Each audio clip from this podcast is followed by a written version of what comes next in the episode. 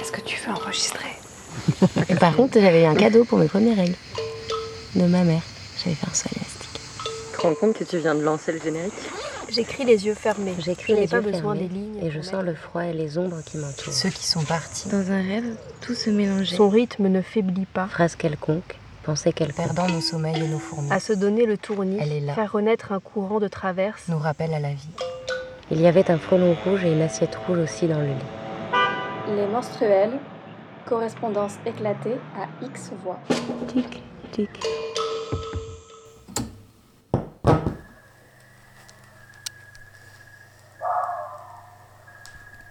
Extrait de Manière d'être vivant de Baptiste Morisot. En bricolant ce style de vie qui passe de la solitude flâneuse à l'action collective de la, la plus tissée, les loups ont inventé ce faisant, d'ailleurs encore autre chose, la joie des retrouvailles. Cette joie folle, échevelée, glapissante qu'on leur voit si souvent à la caméra thermique quand ils se retrouvent le soir. Des heures, nous les avons observés, les yeux vissés au viseur, le corps statufié dans le mistral de la nuit, pour ne pas faire trembler l'image, pétrifié par l'intimité de la scène. Tout à coup, le père loup arrive, le premier dans la clairière où les petits ont passé la journée. C'est Lalali, un chaos d'amour et de crocs sur lui, sans pitié, on va lui faire sa fête. Si louveteaux ou louvettes, les grands frères, les grandes sœurs, tout le monde entre dans la cérémonie. Course folle, léchage de babines, rituel mystérieux, jeu de position corporelle. Ces sarabandes sont à nos yeux aussi énigmatiques que l'étiquette d'un royaume raffiné et lointain. Mais le fond vital qu'on partage avec eux décrypte néanmoins sans équivoque la tonalité émotionnelle de ces rituels. C'est de l'allégresse pure, qui trouve mille parades et parures pour s'exprimer dans toute sa richesse, puisque vivre animal, c'est aussi inventer des manières d'exprimer les émotions intenses que l'on a en partage. Et si la poésie parlée nous manque en tant que loup, nous aurons la poésie des attitudes corporelles, des vocalisations, des mouvements d'oreilles et de queue. Nous aurons l'éloquence complexe du masque facial, orfévré par l'évolution pour enrichir les possibilités d'expression. Un carnaval au fond des bois. Ces comportements produisent un profond effet miroir sur nous, pour qui veut bien enquêter sans préjugés sur l'animalité humaine. Car ces fêtes de retrouvailles sont des expressions très intimes de leur affectivité intérieure, et pour autant elles prennent des formes codifiées dans ce qu'on appelle leur éthogramme, le catalogue des séquences comportementales qu'ils partagent comme espèce. À y bien regarder, c'est quelque chose qui existe aussi chez nous. L'acte de prendre dans ses bras, spontanément, un ami qu'on retrouve après des mois d'absence ou le proche qu'on va quitter pour toujours n'est pas universel dans toutes les cultures humaines qui peuvent pour des motifs culturels le mettre à distance, mais il est très répandu et spontané chez les enfants. Il est aussi trouvable chez d'autres primates sociaux qui l'utilisent spontanément, ce comportement, pour exprimer leur affection, rassurer, tisser du lien. Je fais l'hypothèse que ce comportement est une ancestralité animale de l'humain, un héritage d'un ancêtre primate social dont la conformation corporelle permet l'embrassade face à face en position redressée.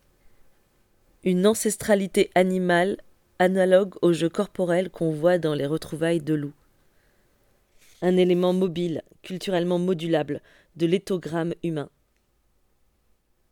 Une ancestralité animale, c'est-à-dire que prendre quelqu'un dans ses bras n'est pas un code culturel arbitraire ou une décision personnelle souveraine et libre, c'est la manière spontanée dont notre corps animal exprime, active et réalise de l'amour. Or voilà le point de mon argumentaire. Ce point n'est pas un code culturel pur, et pourtant il est intime, il est profondément signifiant. Il exprime avec justesse les émotions supérieures, et pourtant, il est animal. Cela nous rappelle que certaines des manifestations intimes de nos affects humains, les plus hauts, sont en fait profondément et strictement animales. Ce sont des dispositions de nos corps, héritées de notre histoire évolutive. À partir de là, l'animalité humaine n'a plus rien à voir avec la bestialité, la férocité, le grossier.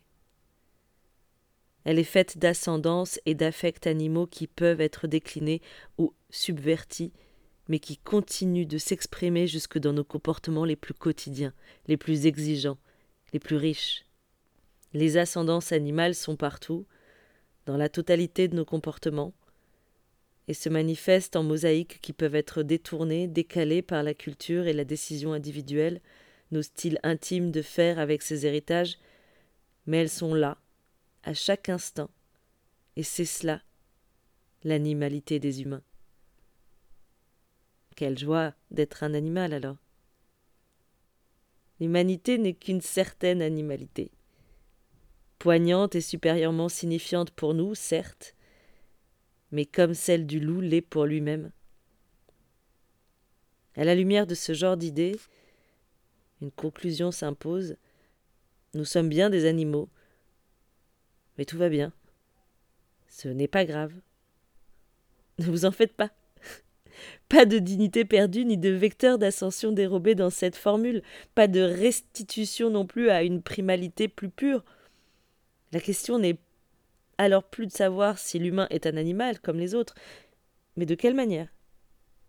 De quelle autre manière? Quel type d'animalité est l'humanité?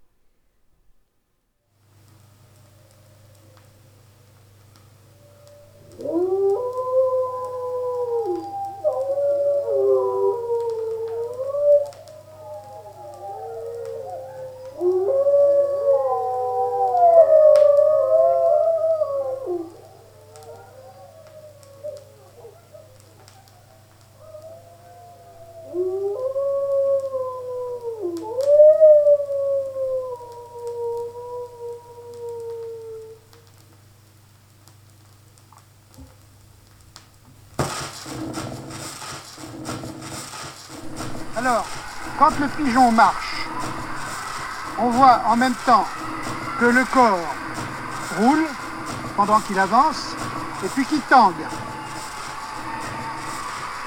Et puis le cou, le cou fait ça.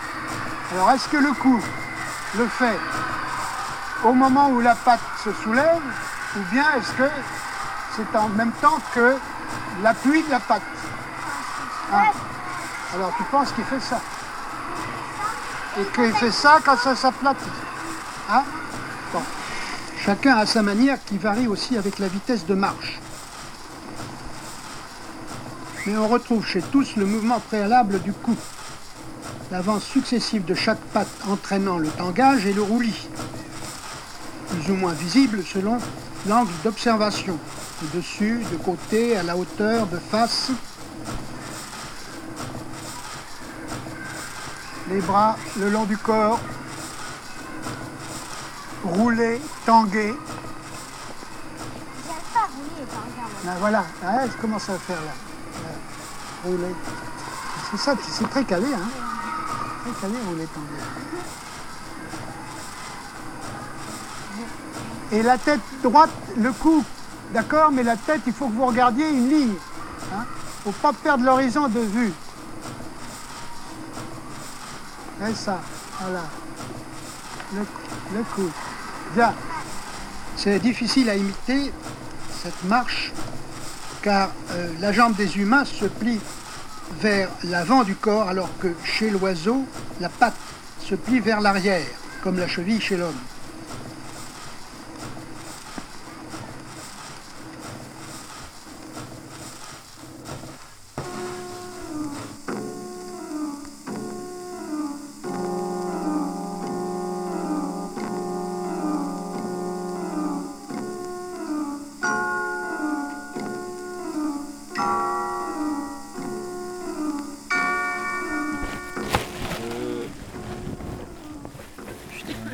Avoir beaucoup trop de trucs dans mon tiroir. Fruit, fruit, fruit. De crème de pistache, ouais. J'ai trop de conneries. Ah ouais, j'ai trop de douceur. Il y a trop de douceur dans ma vie. Odeur de cigarette. Chère toute, ceci est un one-shot de sensations de corps qui se trimballe comme il peut sur un bateau de 12 mètres. Des centres. On peut en faire, pardon. Dové, content, manger, arrangé. Voilà, bah, hop, bon, hein. que cherchais Eh ben, comme tu peux le voir, euh, pas du tout. Il suffirait d'une étincelle. Non, mais c'est une trousse. Là, regarde Oh, ma troussette. Voilà. Troussinette. Chères toutes, ceci est un one-shot de sensations, de corps qui se trimballe comme il peut sur un bateau de 12 mètres. Descendre son centre de gravité pour parvenir à ses fins. Jouer d'inventivité pour se mouvoir d'un point A à un point B. Crapahuter. Être aux aguets. Sentinelle parmi le vide. Entre abysse et. Bateau de 12 mètres, Point d'équilibre parmi deux entités. une entrée profonde, une échelle à pic, Escalader pour jaillir. Se courber pour grandir. En bas une petite cuisine qui souvent bouge dans tous les sens, une petite banette à gauche, une petite banette à droite, une petite banette en haut, et au milieu une grosse table que l'on doit replier pour passer. Ils sont gravos. Laisser passer. Laisser sa place.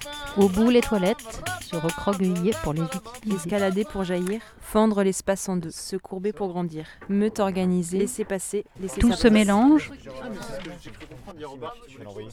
corps chaud, corps froid, corps qui réagit aux différentes températures. S'adapter à tout univers hostile pour avancer. Confondre le prédateur et la proie. Les affaires de chacun comme un gros tas crasseux. Envie de laver.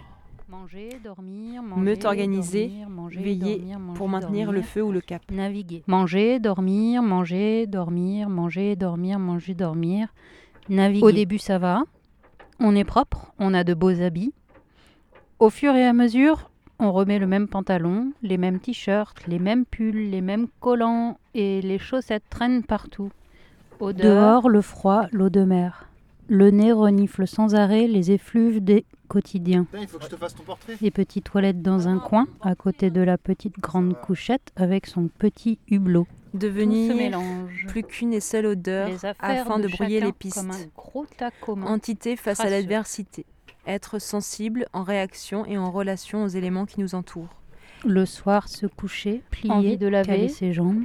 Par Se terre, réveiller un peu coins, ankylosé, surpris d'avoir encore sommeil. en dessous du plancher, qui s'accumule. Devenir bestial. Dehors, le froid, l'eau de mer. Les avaler pour les sublimer et ne devenir plus qu'un. végéter, attendre, Jouer. transformer et transposer ses sens Le premiers. soir, se coucher, plier, caler ses jambes. Se réveiller, ankylosé, surpris d'avoir encore sommeil. Dormir sans bouger. le soir. Au milieu de cet amas d'affaires qui nous... Il n'y a plus de mots. Il y a...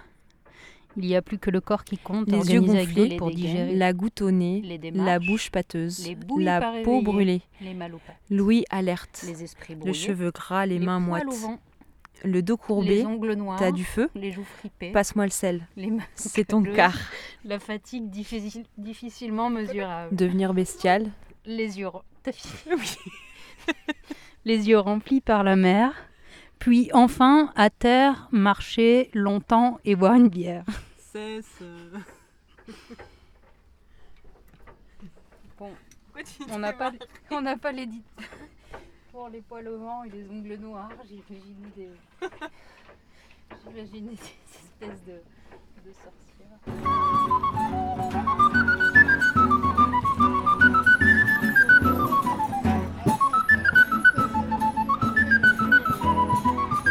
C'est là.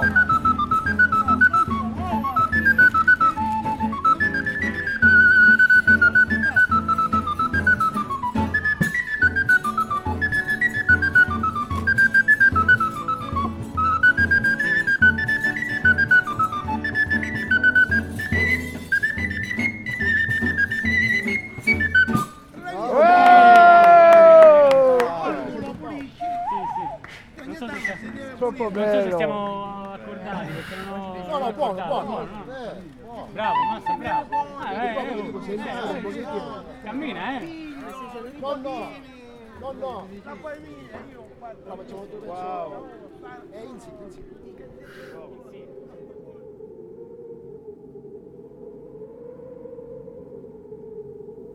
Une nuit, un mistral terrible balaye tout le plateau. Il faudra veiller debout dans le courant et les tourbillons des rafales pour toute une moitié de la nuit. Nous hurlons pour inciter les louveteaux à nous répondre. Cela nous permettra de confirmer la reproduction de l'année et de localiser précisément le site de rendez-vous. Alors ils répondent. Et quelques instants après, la meute sort dans la nuit, en ordre de bataille. On la voit avancer en ligne magnifique. Les loups en France n'ont pas besoin de se nourrir des moutons. Il y a suffisamment de faune sauvage et ils sont parfaitement capables de la chasser. D'ailleurs, malgré sa proximité avec les troupeaux et le fait que ces derniers ne sont pas toujours bien protégés, la meute que l'on suit ici néglige très souvent les brebis pour s'enfoncer dans la forêt, à la chasse aux chevreuils ou aux sangliers. On l'observe parfois en ligne, longeant nonchalamment le troupeau de brebis, intéressé par un autre type de proie, plus difficile. Mais parfois, pour des motifs mystérieux, il décide de s'en prendre aux moutons. Dans cette nuit-là, on pressent que le pire pour les brebis, c'est peut-être la nuit de panique, pour chasser, en course haletante, dans la douleur des morsures, le sentiment d'impuissance, l'incompréhension. On se surprend à insulter les loups à la caméra, à encourager les chiens. Le paradoxe, pourtant, c'est que ce sont les humains qui sont en grande partie responsables de cette panique. La brebis descend d'un mouflon sauvage qui, lui, savait se défendre, s'enfuir, s'organiser. Il déjouait les attaques lupines près de 9 fois sur 10. Mais la sélection artificielle a pendant quelques milliers d'années juvénilisé le mouflon farouche pour en faire la brebis docile. C'est-à-dire que la brebis adulte est maintenue face à la menace dans l'état affectif et l'impuissance d'un juvénile. C'est un phénomène classique de la domestication. Pour ne conserver dans le cheptel que les spécimens les plus impressionnables, manœuvrables, malléables, manipulables. On suit les loups cette nuit-là, en continu, pendant presque trois heures, et ils vont à la confrontation, à cinq contre une meute de chiens cinq fois plus nombreuse qu'eux, et deux fois plus lourds, on observe leur courage et leur cohésion face à l'adversité, revenant la charge vers les chiens pour obtenir la pitance avec laquelle ils vont nourrir la portée affamée qui attend au site de rendez-vous. Ce soir-là, on voit des animaux sauvages qui font leur vie, la construisent, élaborent le monde et collectivement. On les voit prendre des décisions de vivre ensemble. On les voit dans la pleine possession de leur existence et on sent une légère tristesse pour ce qu'on a fait aux animaux qu'on a domestiqués. De là ce sentiment de notre responsabilité à protéger la brebis en tuant le loup. Cette histoire-là du berger protecteur contre le prédateur est aussi une fiction racontée pour cacher la propre dimension prédatrice de l'élevage. Mais on ne tranchera pas. Ce qu'elle dit est que la réalité est toujours plus complexe déchirés entre des affiliations contradictoires, tiraillés entre nos fidélités au berger, à la brebis, au loup, au chien, à la meute au milieu, à l'herbe elle-même. L'idée est de naviguer au service de la relation entre tous.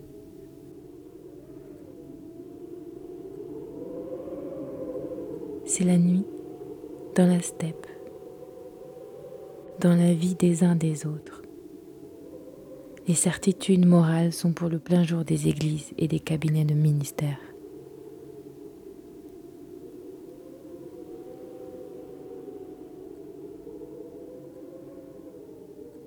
Libre interprétation de manière d'être vivant, Baptiste Morizot, 2020.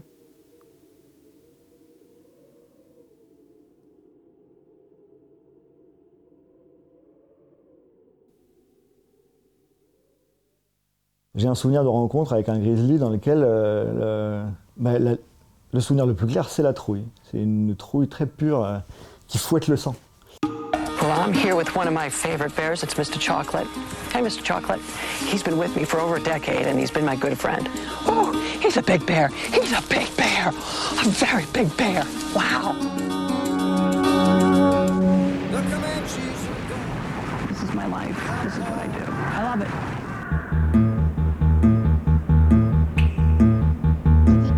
Die vorübergehenden Käfig. Werden mir Bäche zu Flüsse, Steine zu Berge,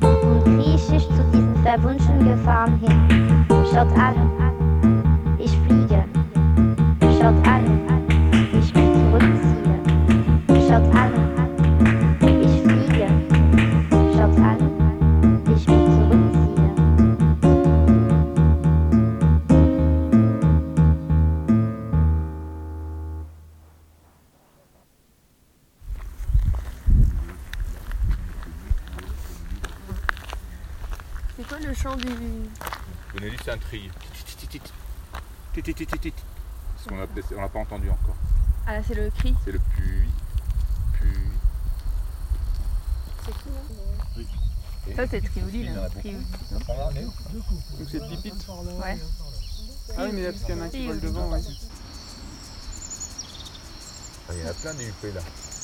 Un balai de UP. Waouh. L'émerveillement devant la nature m'est venu tard.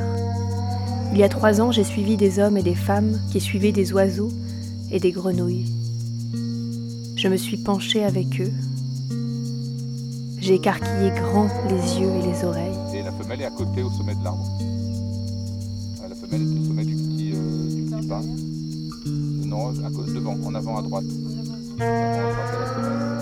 Et la nature m'est disparue. Je me suis surprise à glisser dans l'émerveillement. Ce bonheur d'observer, je ne le connaissais pas encore. Du moins pas encore vraiment. Je croyais qu'il était pour les autres. Pour ceux qui étaient toujours en paix avec eux-mêmes. Au contraire, j'ai trouvé la paix en prenant le temps de m'arrêter et d'observer. Au creux d'une forêt, à fermer les paupières, à tâtons reconnaître les orateurs et à ouvrir haut les yeux, à m'en faire mal à la nuque, à m'en faire tourner la tête et les heures. Est venu le temps des rencontres, des sourires, des branches qui nous barrent le passage, des brindilles qui nous frottent les yeux, à chercher ceux qui vivent entre les nuages et les brindilles.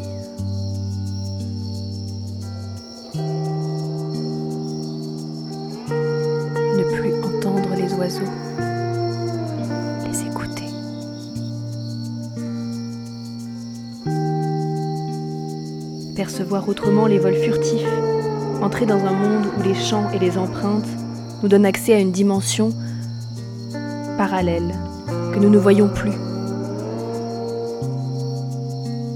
Les autres, tous les autres, ils ne sont plus nature, ils sont multitudes. Il suffit d'ouvrir un peu plus grand les yeux, de coller son nez au sol et au ciel, de s'arrêter un instant et d'écouter. De caresser un arbre et de goûter sa sève. Pas besoin de connaître tous leurs noms sur le bout de vos doigts. Donnez-leur le nom que vous souhaitez lorsque vous les rencontrez. Planez avec eux dans les courants d'air, d'eau et de terre.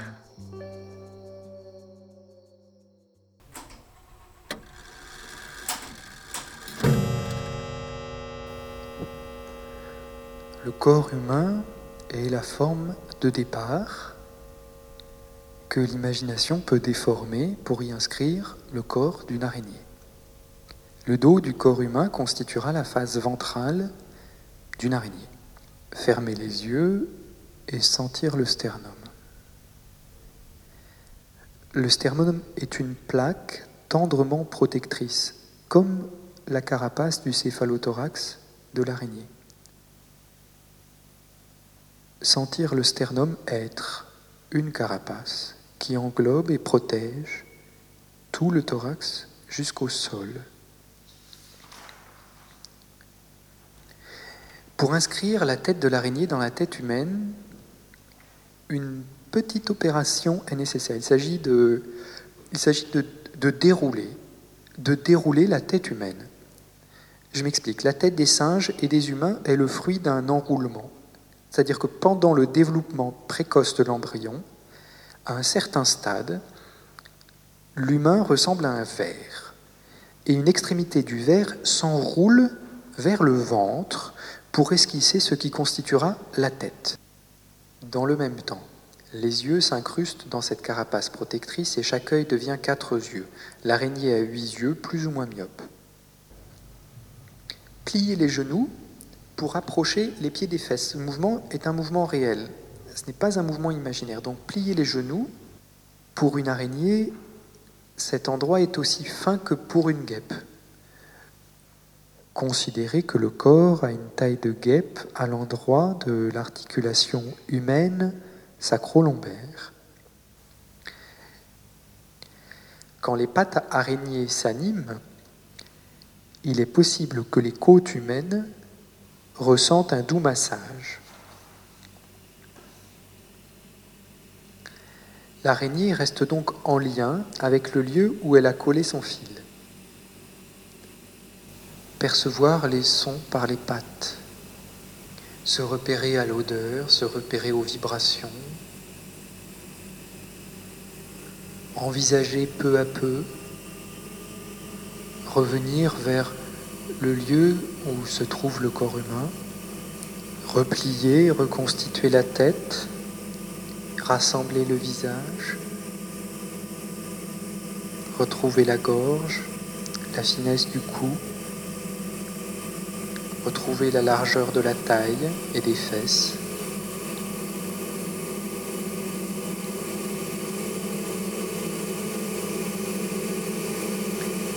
L'effet que ça fait dans le corps humain de retrouver son corps humain.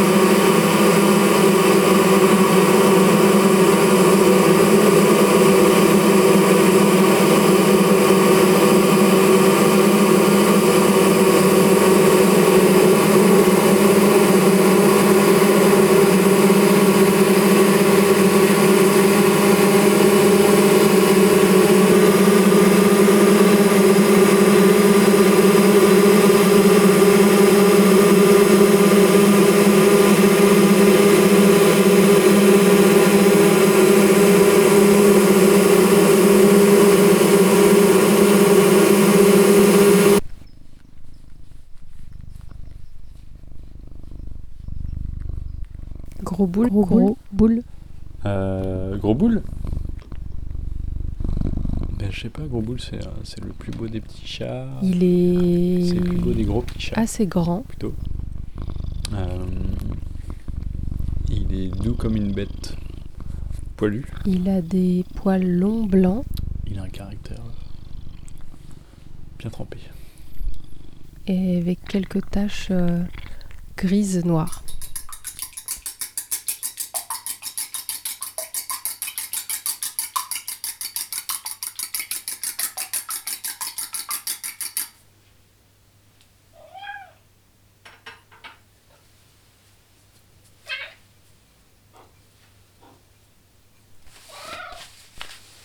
J'aime bien mettre des animaux dans mes films. Des animaux et des enfants. Tout le monde dit qu'il ne faut pas euh, mettre des animaux et des enfants dans un film parce que c'est très compliqué. Mais moi, en vérité, c'est justement cette part euh, un peu de, de, vie, de choses qu'on ne pourra pas euh, maîtriser, qui m'intéresse. Et donc j'ai fait un court métrage qui s'appelle L'oreille du pianiste, pour lequel j'avais besoin d'un chat. Et donc j'ai rencontré Gros Boule qui, euh, qui était à la fois effectivement une grosse boule magnifique. Et on ne l'a pas euh, casté sur ses qualités d'acteur, on ne savait pas, mais on a préjugé qu'il qu'il allait être tout à fait digne du rôle que, le film lui a signé, qui était euh, d'être le chat d'un pianiste un peu fou qui volait des cordes vocales de voix qu'il aimait pour refaire un piano à cordes vocales. Et donc c'est le chat de ce pianiste qui vit dans son espèce d'atelier et qui regarde son maître euh, faire. Voilà, et donc en fait il, s'est révélé euh, euh, extrêmement bon acteur. Voilà, donc par exemple il y avait des oiseaux qui volaient dans la pièce et il devait les regarder mais tout en restant digne et, et sans courir derrière juste. Et donc, enfin, en fait rien n'était prévu. Gros Boule avait libre, libre, enfin il pouvait proposer quoi. Et donc, il a vu ces oiseaux qui voltaient parce qu'on a lancé plein plein d'oiseaux dans l'atelier. La, donc lui, il est resté sur ce, sur ce lit à regarder avec juste les oreilles et la queue qui bougeaient un peu énervé, agacé, son regard qui suivait les oiseaux, mais sans euh, faire le fou en courant partout. Donc vraiment euh, en restant dans notre cadre euh, de caméra et là en regardant autour de lui. Donc vraiment très, très cinématographique. Et pareil, il y avait un espèce de il doit manger à un moment euh, une corde vocale euh, d'une voix désagréable. Donc euh, voilà, pareil, il le fait avec délectation en se léchant les babines. Enfin, il le fait vraiment extrêmement bien. C'est vraiment un chat de cinéma et en plus même de chat de... Parce que comme c'est un film aussi qui fait référence au... Je sais pas, un peu au cinéma muet, etc. Il a une manière très expressive de jouer, d'interpréter son personnage. Voilà, donc Gros Boule, euh, euh, pour moi, c'est un souvenir de, merveilleux acteurs. Gros Boule.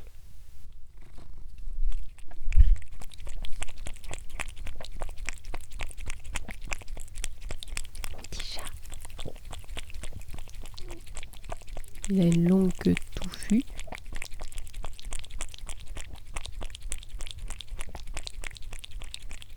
Et une belle collerette de poils autour du cou qui, qui lui donne un air assez majestueux.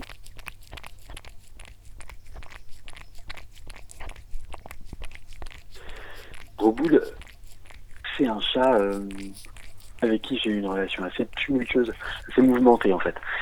Il est, euh, je me souviens d'une cystite carabinée pendant les, les, quelques semaines où il a vécu euh, à la maison, il a fallu le soigner, il avait dans la baignoire, il y, avait avait du sang, il y avait des médicaments pour humains qu'on lui a donné, mais ça a marché. Euh, sur les conseils d'un ami un peu vétérinaire, et puis, et puis aussi la nuit, il essayait de rentrer très fort dans ma chambre, très très fort, tellement qu'il a fallu que j'ouvre la porte, parce que sinon il, il jouait à la, à la voiture bélier. Il se jetait, il se propulsait contre ma porte. Surtout quand j'étais accompagné, je crois d'ailleurs, ma chambre. Et, ou pas, je sais plus, peut-être que quand j'étais pas accompagné, vu. Enfin bref. Et, et aussi, c'était les, les pochettes de vinyle, quoi. J'en ai qui s'en souviennent encore. Il, il adorait manger du carton, ce qui fait peut-être un lien avec la première des anecdotes que j'ai racontées, c'est-à-dire que, bah, voilà, peut-être que quelque chose en lui aspirait toute l'eau de son corps et créait des maladies. Je ne sais pas, mais en tout cas, il y avait aussi beaucoup d'affection, beaucoup de beauté. Sa Majesté, au boule.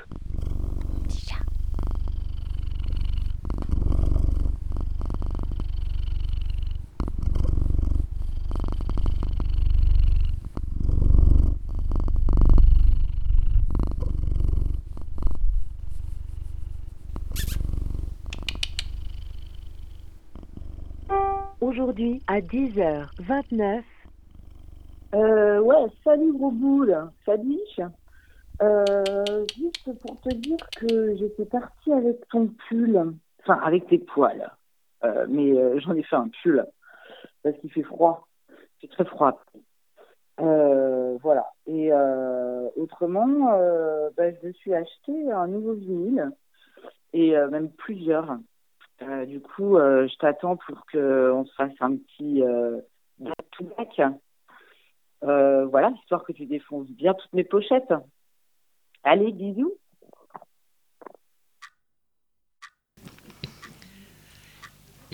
Au milieu du mois de mars 2022, j'ai reçu plusieurs mails d'amis qui m'invitaient à prendre connaissance de l'annonce d'une découverte scientifique circulant sur la toile à partir de cette date-là. Et plusieurs journaux relayaient cette histoire. Je vais commencer par ceux qui sont arrivés les premiers, via les mails amicaux. Une équipe de chercheurs australiens avait décidé d'équiper cinq pies australiennes avec de petites balises qui permettaient de suivre leurs déplacements afin, disent-ils, et je cite une des interviews euh, que relayaient ces journaux, de voir comment ces pies répondent aux défis que constituent pour ces oiseaux l'urbanisation croissante et le changement climatique. Je suis allée évidemment lire l'original de l'article, c'est-à-dire l'article tel qu'il avait été publié par les chercheurs, et j'apprends que ce groupe de cinq pies est composé d'un mâle, de deux femelles et de deux jeunes, qu'ils sont les membres d'un groupe plus large euh, que les chercheurs observaient depuis quelque temps et qu'ils avaient alimenté régulièrement afin de pratiquer ce qu'on appelle l'habituation. Bref. Les oiseaux qui ont été équipés de, balises, de ces balises en question, donc les, cinq pies qui ont été équipés des balises, ont été choisis au hasard dans le groupe.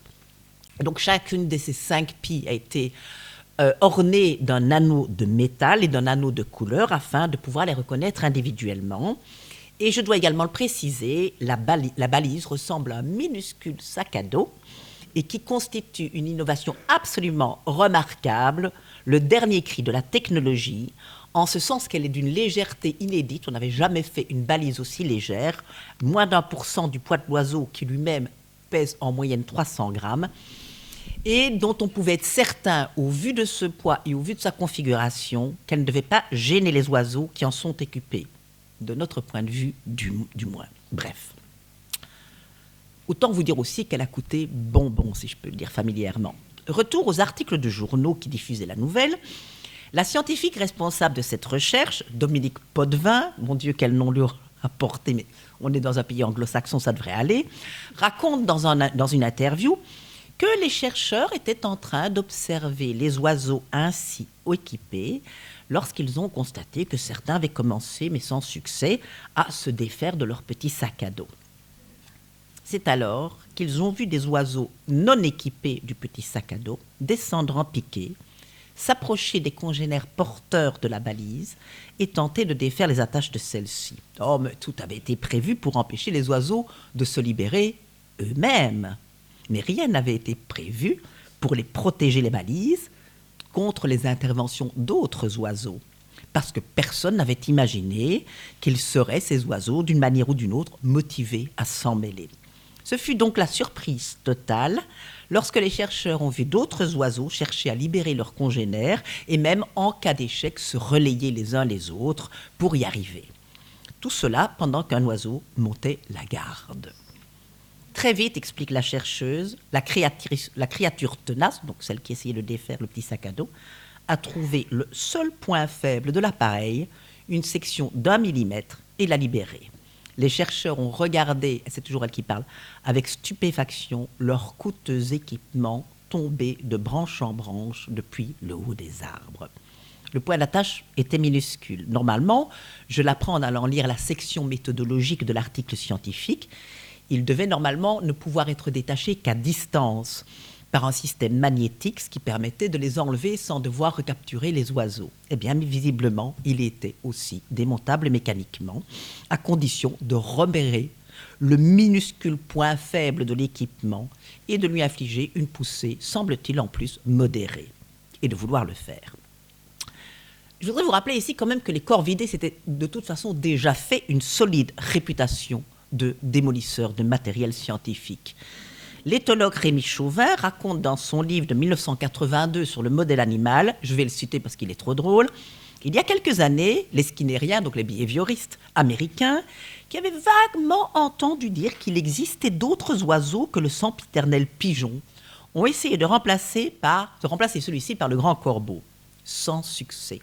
Le grand corbeau, qui trouvait la situation en boîte de Skinner profondément absurde, ne voulait pas du tout appuyer sur les leviers au commandement de petites lampes qui s'allumaient ou pour n'importe quel autre signal. Par contre, avec son énorme bec, il s'employait avec succès à démantibuler complètement l'appareil. Ce comportement fut jugé un American et tout le monde en revint aux pigeons. Minopi, visiblement, raconte une autre histoire et ont reçu un accueil beaucoup plus imaginatif de la part des scientifiques.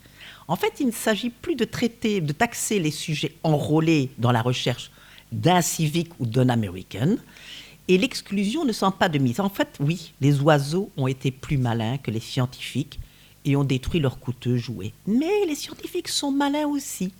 Je voudrais vous rappeler ce passage édifiant de Robert Musil dans L'homme sans qualité, lorsque celui-ci associe la pratique des chercheurs à celle des guerriers stratèges, des chasseurs et des commerçants.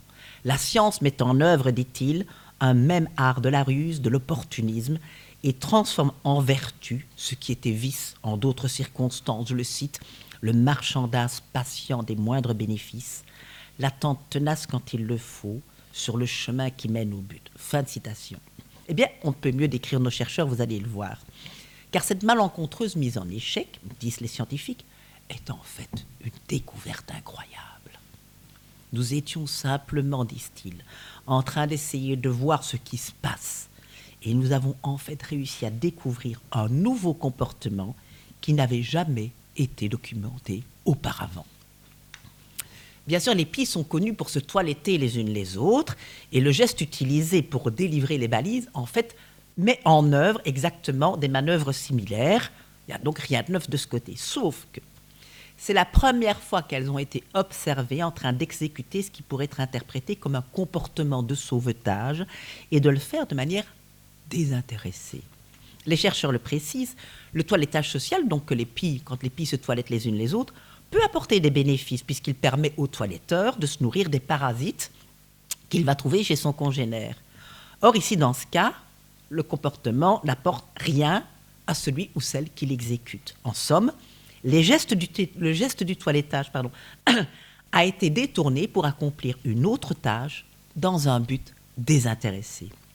Voilà donc que les pies ont répondu à la question en détournant une proposition par un détournement de comportement, ce qui apporte tout un nouveau domaine de recherche aux scientifiques, celui des comportements altruistes désintéressés. Bref, disent les chercheurs fidèles à la description de Musil, nous avions des citrons, nous en avons fait de la limonade. Autre façon de définir la sérendipité comme marchandage patient des moindres bénéfices.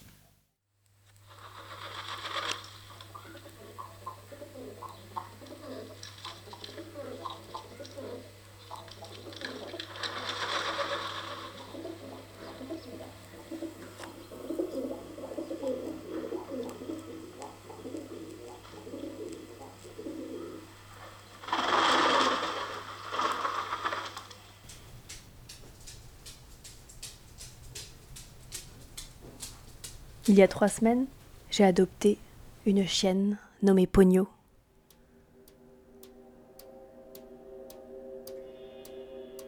Elle tapote dorénavant ses petites pattes dans mon appartement. Et Pogno, debout Debout Elle cherche à prendre le pouvoir, à manger à ma place, à prendre mon canapé, à prendre mon lit. Elle cherche sa place, et moi aussi. On apprivoise nos présences. J'apprends à être ferme sans être en colère. J'apprends à dire non sans hausser le ton. Je pensais pas qu'adopter un chien m'apprendrait autant de choses. La première fois qu'elle m'a aboyé dessus, j'ai eu l'impression d'être trahie, comme si elle se retournait contre moi. Mais c'est un animal. Elle aussi. Elle veut faire ce qu'elle veut.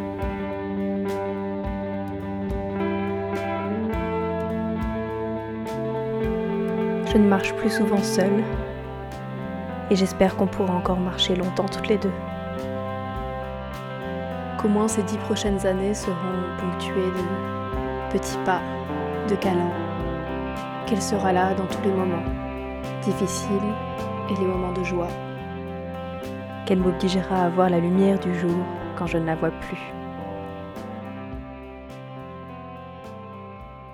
Tu veux des câlins, des câlins, des câlins.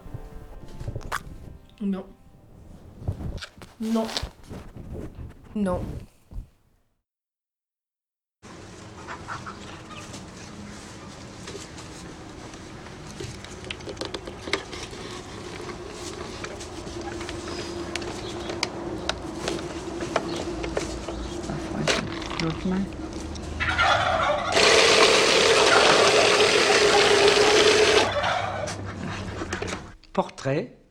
De Alain Cavalier, deuxième série. La gaveuse. C'est un, grain de maïs. euh, il en faut euh, 85 000 pour euh, un hectare planter. Ça sert le maïs à engraisser les oies. Tu peux pas le ramiquer. Et euh, dans l'Antiquité, les Romains utilisaient la figue. Fica, figue pour engraisser, et il n'est resté que figue, le foie. Le foie vient euh, étymologiquement de, figue. Euh, tu remontes sur l'épi de maïs.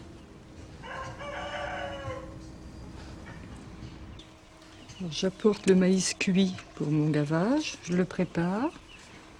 C'est que j'ajoute du ferment lactique.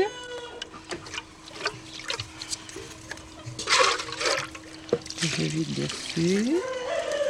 Un petit peu d'huile. Euh, en fait, c'est le lubrifiant, c'est pour aider euh, à glisser. Je remue.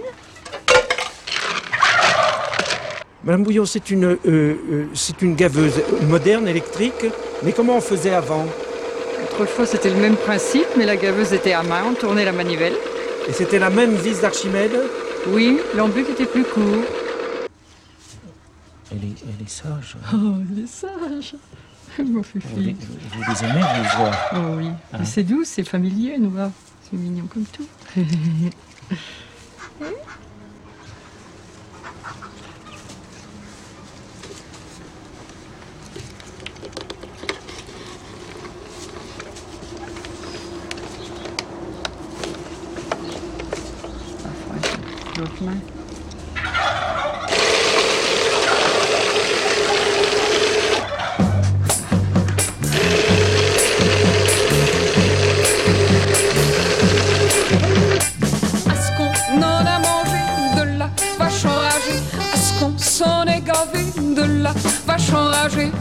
On s'en est pour lécher de la vache enragée.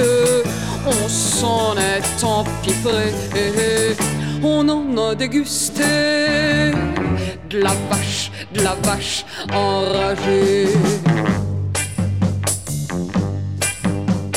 La vache vénéneuse, la vache contagieuse, la vache insomniaque, la vache paranoïaque, la vache mal lavée, la vache mal aimée, qui a l'œil au beurre noir et le regard hagard. La vache, la vache enragée. Venez, faisons la ronde, y en aura pour tout le monde. Venez, y a pas de raison. Venez, voir comme c'est bon. Faut pas faire les avares. Faut que tout le monde ait sa part. Faut que tout le monde ait son jour. Faut que tout le monde ait son tour. De vache, de vache enragée. C'est un, cet appareil, vous l'avez depuis longtemps Oui, depuis le début de l'abattoir, la création. Vous pouvez. C'est l'électricité, donc c'est de. C'est l'électronarcose, c'est pour anesthésier les bêtes. Vous pouvez. euh, Alors, voilà, on met la bête comme ça.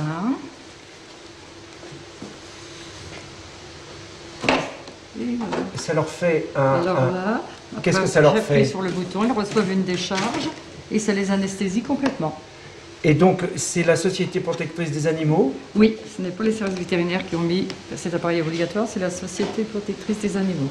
Et donc, euh, après, quand elles sont tuées, elles ne souffrent pas. Du tout, elles ne sentent rien au moment de l'abattage.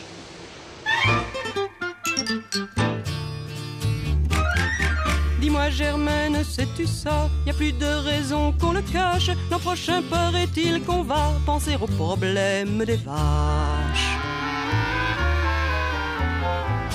Les miennes se sont réunies dans un sursaut d'indépendance et m'ont fait part de leurs soucis, m'ont exposé leurs doléances.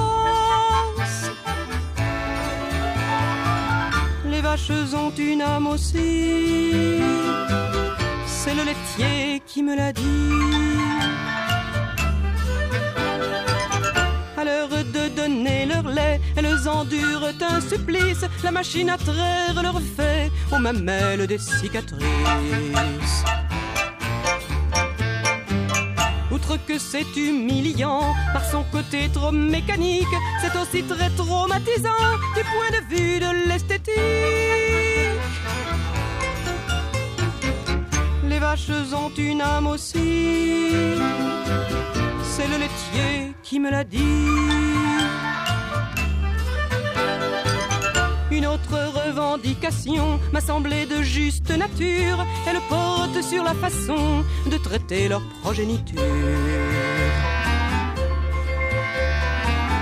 Elles ont en effet compris par intuition toute bovine qu'on leur fait faire des petits pour une sinistre cuisine. Les vaches ont une âme aussi, le laitier qui me l'a dit. Le problème le plus brûlant a trait à leur vie sexuelle. Jamais de taureaux dans leur champ, c'est pas la peine d'être belle. En effet, leur fécondation se fait par un intermédiaire qui n'inspire pas leur passion. J'ai nommé le vétérinaire.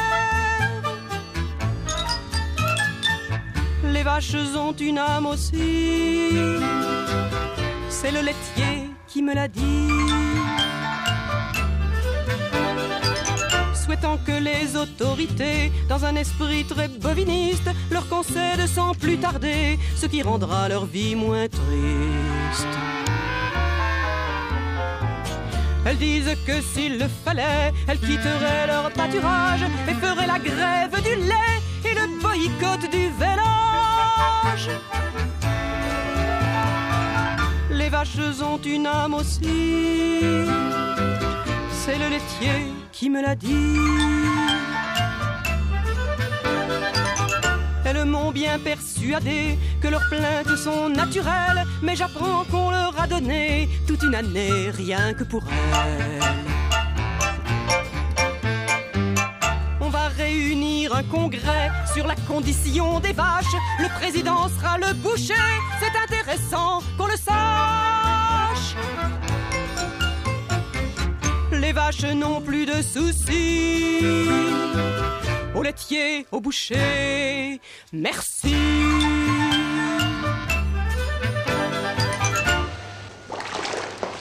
Vous la trempez pourquoi pour, pour la Pour bien mouiller la plume, oui, pour la passer sur la plumeuse. L'eau a beaucoup de duvet Donc c'est pour ça que je Et vous ne retrouve. faites pas des doigts avec le duvet Euh, bah, du fait que- qu'elle était chaudée, là, je ne peux plus. Il faudrait que je sèche mon duvet. Si je plumais à sec, oui, je peux. Je. Et l'eau est à combien de degrés 80, un petit 80 degrés. Et qu'est-ce qui vous a décidé à faire ça Oh, il y a plusieurs choses. Il y a, bon, bah, les enfants qui étaient en études. Les enfants qui étaient en études Oui, bon, bah, C'est-à-dire qu'il fallait gagner un peu plus d'argent Voilà, financièrement, il fallait un plus.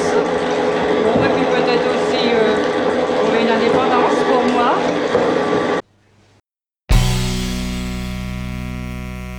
Elle a de ces lumières au fond des yeux qui rendent aveugle ou amoureux.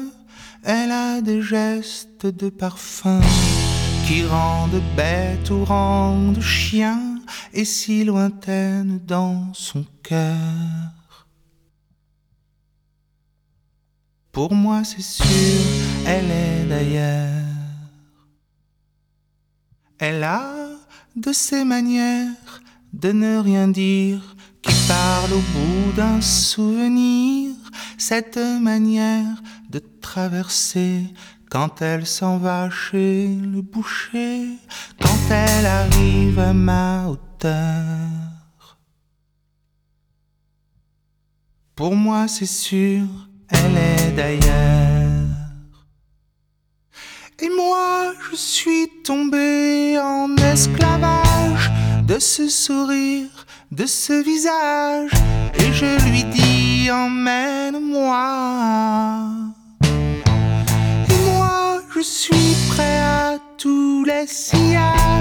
Vers d'autres lieux, d'autres rivages, mais elle passe et ne répond pas. Les mots pour elle sont sans valeur.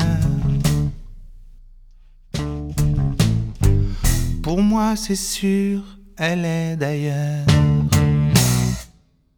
Elle a ses longues mains de dentelière à damner l'âme d'un vermeer, cette silhouette vénitienne quand elle se penche à ses persiennes, ce geste je le sais par cœur.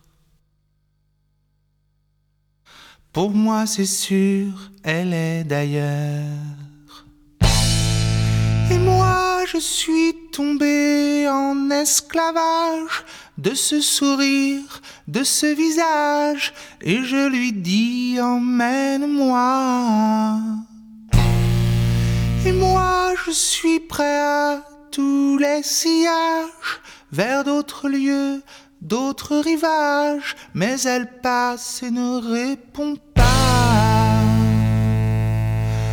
L'amour pour elle est sans valeur. Menstruel, adjectif. Cavaleuse, Physiole, substantif. Rapport au menstru. Argot. Pour moi c'est sûr, elle est d'ailleurs.